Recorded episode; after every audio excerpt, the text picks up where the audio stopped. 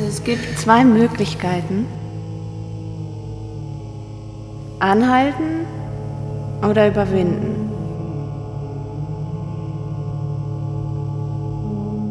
Es gibt einen davor und einen dahinter. Es ist ein, ähm, es ist ein, ein unbekannter Raum. Das hinter der Grenze ist ein unbekannter Raum, genau. Da muss man erstmal hin. Also da ist man nicht automatisch. Es gibt etwas, wo man ist und es gibt eine Grenze und dann gibt es etwas, was dahinter ist. Das ist so wie Menschen.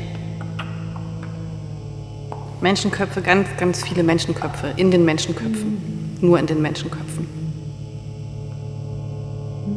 Es gibt einen Typen, der die bewacht. Genau. Der hatte mal so eine komische Mütze auf, glaube ich. Und äh, meistens sind Embleme drauf. Genau, Embleme und Grenzen sind direkt miteinander verbunden. Grenzen sind eigentlich nur eine Frage der Perspektive. Es muss Grenzen geben. Wenn ich einfach nur ein, ein Niveau weiter heraus mich bewege und von weiter weg sie betrachte, ist die Grenze auf einmal keine Grenze mehr. Boah. Digga, das war deep. Echt, ja, wirklich. Weil das, das haut ja jetzt auch nicht hin. Weißt du, dann ist ja das Bild mit dem Typen, der die bewacht, nicht mehr. Oh, krass. Ja, natürlich, der ist woanders. Ja. Die Grenze ist ja nicht einfach weg. Das Kommt drauf an, wer sie gemacht hat.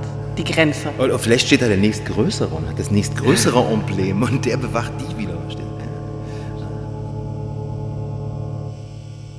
Na gut, dann zitieren wir zum Schluss noch Wittgenstein.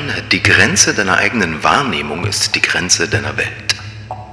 Hast du das jetzt auswendig gelernt? Ich musste das mal lernen. Wahnsinn. Also, so ein Studio hinterlässt Spuren. Ne? Es gibt keine Grenzen.